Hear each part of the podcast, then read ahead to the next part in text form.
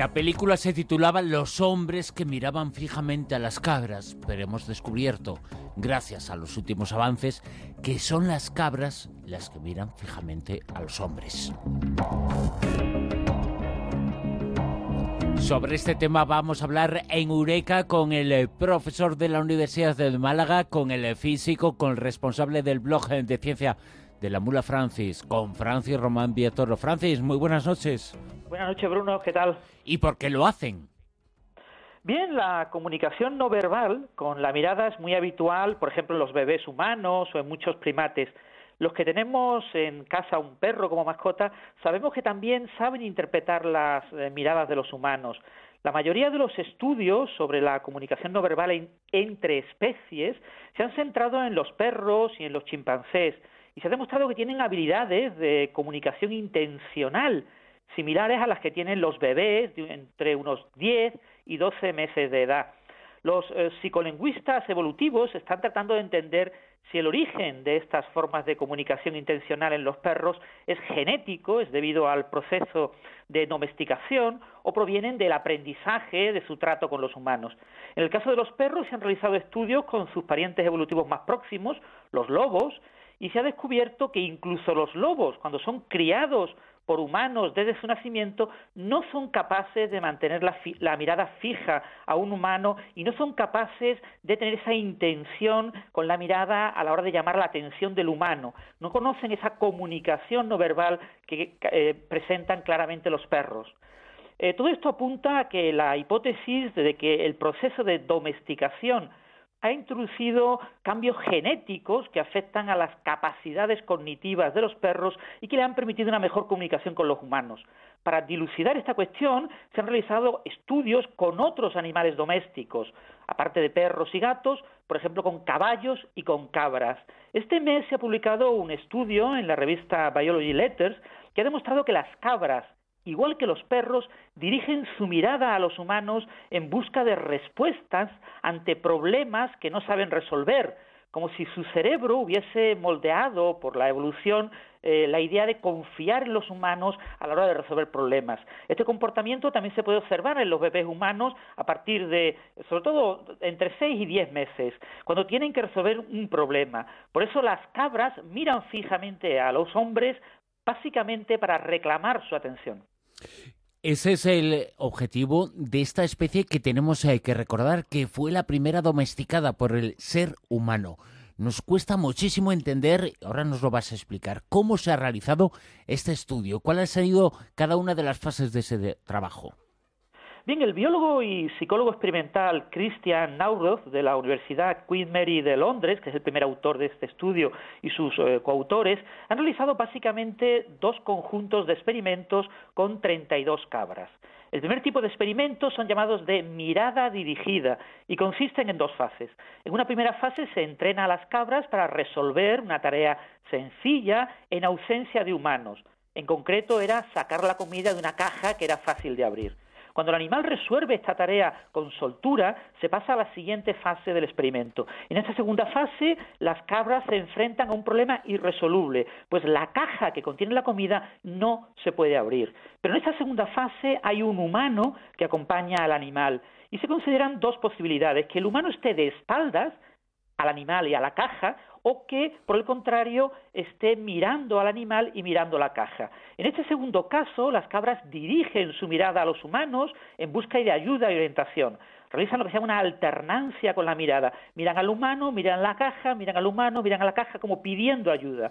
Cuando el humano está de espaldas, este comportamiento no se observa. También se ha realizado un segundo tipo de experimentos en el que el experimentador proporciona diferentes señales para indicarle a la cabra dónde se encuentra la recompensa, la comida que está escondida tras una tapa que es fácil de voltear para lograr alcanzar la comida. Las cabras son capaces de interpretar las señales del experimentador cuando toca la trampilla sin voltearla o cuando orienta la cabeza y su mirada hacia la trampilla desde una distancia cercana. Eh, con los perros se logran incluso eh, con distancias más lejanas, pero con las cabras no ha sido posible eh, con dichas distancias. Las posturas del cuerpo del ser humano, la dirección de la cabeza, hacia dónde apunta la mirada, son señales de comunicación no verbal que pueden interpretar las cabras y, sobre todo, en este caso, en estos experimentos, en relación a la búsqueda de comida.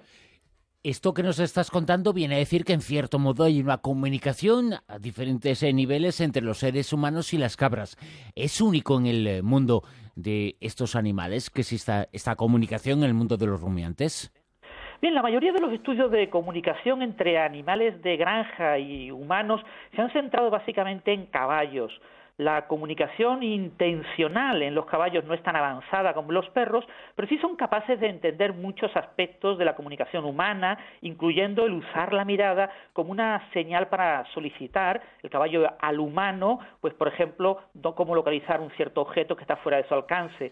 Los cachorros de perros de tan solo seis semanas de edad ya pueden utilizar este tipo de señales de comunicación no verbal con los humanos basadas en la mirada. Los caballos muestran menos flexibilidad comunicativa que los perros, pero también dirigen la mirada a sus adiestradores, mueven la cabeza y muestran este tipo de comunicación intencional.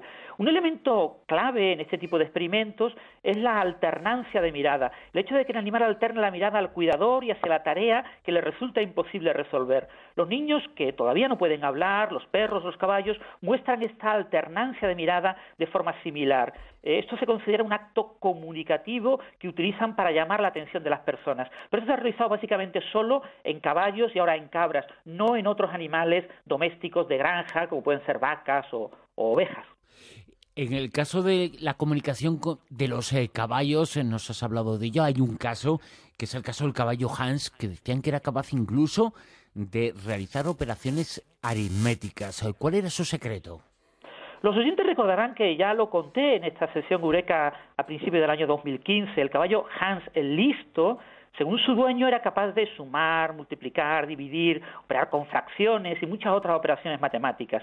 El caballo respondía eh, pateando en el suelo, eh, tocando varias veces de manera reiterada el número que era la respuesta. El secreto del caballo Hans era ignorado por su dueño y fue desvelado por un estudio científico específico. El caballo mientras pateaba miraba la reacción de su dueño y la reacción del público. Cuando daba la respuesta correcta, las señales involuntarias del lenguaje corporal del dueño, la reacción del público, hacían que el caballo supiera cuándo tenía que dejar de patear, cuándo había logrado la respuesta correcta. El dueño no era consciente y pensaba que estas señales eran indicativos de que el caballo era capaz de realizar estas habilidades matemáticas.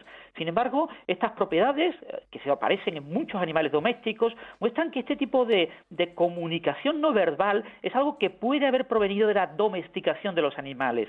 Los caballos son capaces de realizar gestos para manipular la atención del humano y lograr obtener recursos que de otra forma les serían inalcanzables. La evolución de las especies domesticadas ha sido dirigida a reforzar estos lazos de comunicación no verbal entre los animales y los humanos. Muchas mascotas muchos animales de granja, representan lo que se llaman gestos referenciales, son capaces de provocar inducir en el humano ciertos comportamientos. Normalmente se trata siempre de dirigir la atención al destinatario en la búsqueda de una meta, habitualmente o agua o comida. Mantener la mirada fija y alternar la mirada de los ojos con la mirada al objeto deseado es un mecanismo que ha sido observado en primates, en, en perros, en caballos, en cabras, pero también en delfines y cuervos. Los animales que viven en sociedades complejas necesitan estas habilidades comunicativas para su supervivencia. La evolución dirigida durante la domesticación de estos animales refuerza estas habilidades y hace que superen las habilidades que muestran en estado salvaje. ¿Cuántas hay cosas nos tiene que enseñar? Se están descubriendo algunas y la cantidad de cosas que todavía vamos a descubrir en el futuro, pero se están descubriendo algunas durante esta temporada. Aquí en Eureka, Francis Román Villatoro nos las ha mostrado. Descubrimientos eh, fantásticos relacionados con la comunicación no verbal que tienen algunos animales y con los seres humanos. Las cabras eh, nos miran fijamente, los caballos son capaces eh, de muchas eh, cosas. Ahora solo hace falta que un humano, que no deja de ser un animal, también mire un poco por beneficiar a sus congéneres, a los seres humanos. Francis, muchas gracias. Una temporada más. Una temporada más, cierto. Un abrazo, Bruno. Buenas noches.